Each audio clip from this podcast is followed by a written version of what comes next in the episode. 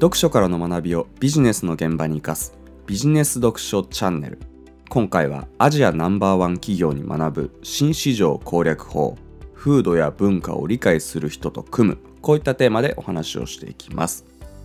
世界の時価総額ランキングでアリババと並んでアジアナンバーワンに君臨するテンセントの企業誌。テンセント知られざる中国デジタル革命トップランナーの全貌という本の中で2005年前後に中国市場のほぼ全ての分野において地元中国のネット企業がライバルのアメリカ企業に干渉していく姿。具体的に言うとインスタントメッセンジャー市場ではテンセントがマイクロソフトに勝利し C2C 市場ではタオバオが eBay に勝利し検索エンジン市場ではバイドゥが Google に勝利する。といった状況が描かれているのですがその中でこんな一文がありました。読み上げていきます。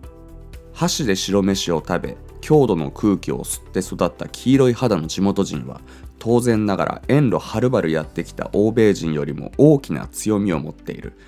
アンダーブランドのスポーツシューズ生産者のディン・ジージョンは以前こんな比喩で中国企業とアメリカ企業の中国消費市場に対する理解の違いを説明した。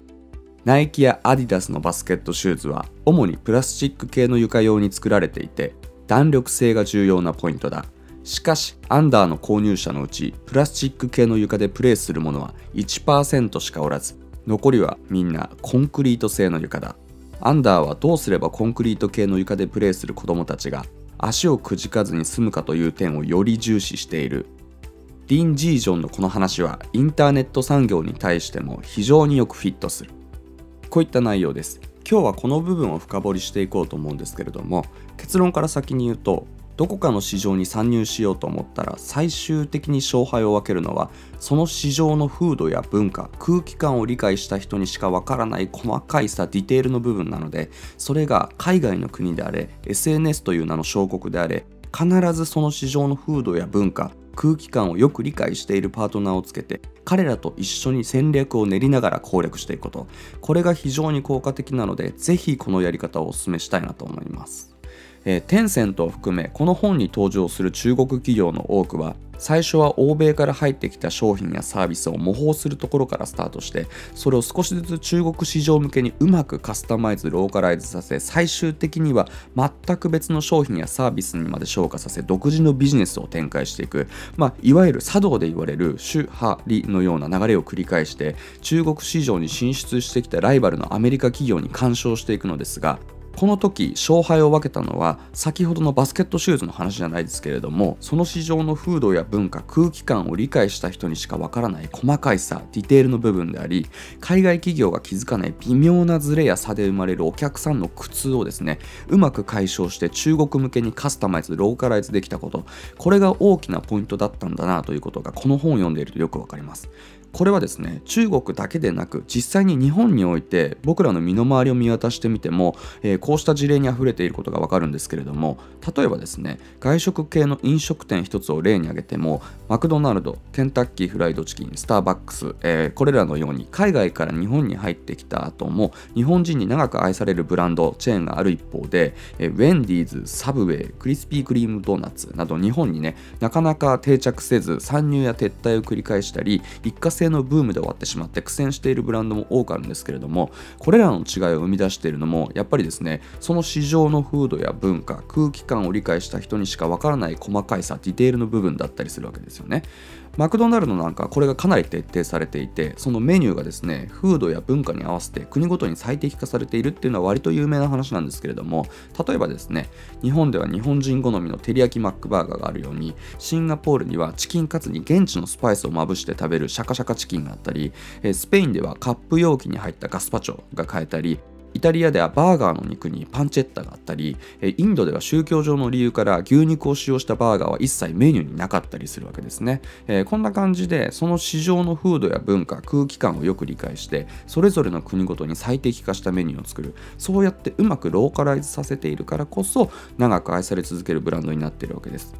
えそしてこの考え方というのは国をまたぐようなビジネスだけでなく、え、日本国内ででもですね新たな SNS 市場だったり新たな物販のプラットフォームへと参入する場合にも同じように使える考え方だったりします。というのも例えば SNS 一つをとっても日本国内には、えー、YouTube が、まあ、6200万人 Twitter が4500万人インスタグラムが3300万人 Facebook が2600万人 TikTok が950万人な感じでアクティブユーザーを多数抱えるさまざまな SNS があるんですけれどもえ Twitter で毎日のように話題にも上ってトレンド入りしているような話も他の SNS ユーザーは全く知らない。あるいは YouTube では登録者数が50万人とか100万人を超ええているような超有名人でも他の SNS ユーザーにとっては名前すら聞いたことがない存在だったりするわけですね。その逆で Facebook では有名なベストセラー作家でも YouTube だと全くの無名の存在だったりすると。こういった具合にそれぞれの SNS ではほとんどの情報が分断されて SNS ごとに全く別の人々が生息していますし言ってみれば YouTube っていうのは6200万人が暮らす一つの国。Twitter は4500万人が暮らす一つの国。インスタグラムは3300万人が暮らす一つの国といった具合に一つ一つの SNS が全く別の小国のようになっていると思います。またそれぞれの SNS には独自の風土や文化空気感があるのでインスタグラムではめちゃくちゃいいね数や保存数が伸びるような投稿が Twitter では全くバズらない。逆に Twitter ではめちゃくちゃいいねやリツイートがつくような投稿が Instagram では嫌がられる。こういったことも多々あるのでやっぱりですねこれらの市場でフォロワーを伸ばしたり存在感を出して攻略していこうと思えばそれぞれの市場の風土や文化空気感をよく理解してそれぞれの市場に最適化された戦い方が求められるわけです。ただしですね2005年頃に遠路はるばるやってきた欧米人が中国市場を理解できずに乾杯撤退していったようにそれぞれの SNS における風土や文化空気感というのは一朝一夕には身につかないものであって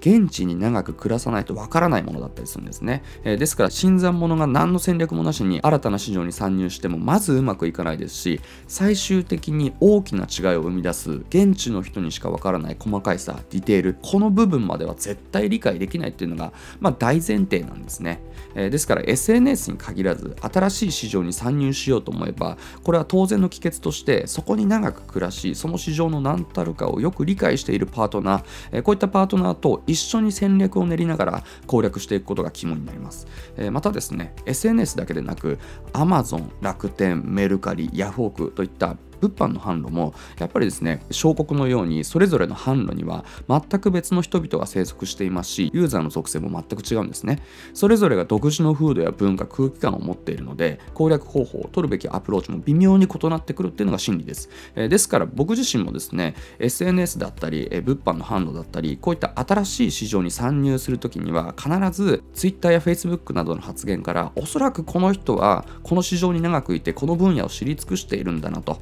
えそういったね第一人者を見つけてフォローする、えー、その後 SNS 上でコンタクトを取ったり、えー、DM なんかでやり取りをするだけでなく実際に会ってじっくりと話を聞くと。時にはですね、え、報酬やコンサル料をしっかりと支払ってパートナーになってもらって自分自身は全くの初心者っていう気持ちで謙虚な姿勢で教えを受けて彼らのアドバイス通りに努力を惜しまず実践していくっていう流れを取るんですけれどもこれができるかどうかでその市場で成果を得られるまでのスピード、え実際に得られる結果この両面で大きな違いが出ますし自分自身のねビジネス人生を振り返ってみてもこう自分の成果が飛躍的に伸びたタイミングっていうのは必ずそこにこうした第一人者のパートナーの存在があったなというふうに思います、えー、今回はアジアナンバーワン企業に学ぶ新市場攻略法風土や文化を理解する人と組むこういったテーマでお話をしましたがどこかの市場や販路を攻略しようと思ってるけれどもなかなかうまくいっていないっていう人は特にその市場の風土や文化空気感をよく理解しているパートナーをつけて彼らと一緒に戦略を練りながら攻略をしていくことこれが非常に効果的なので参考にしてみてください。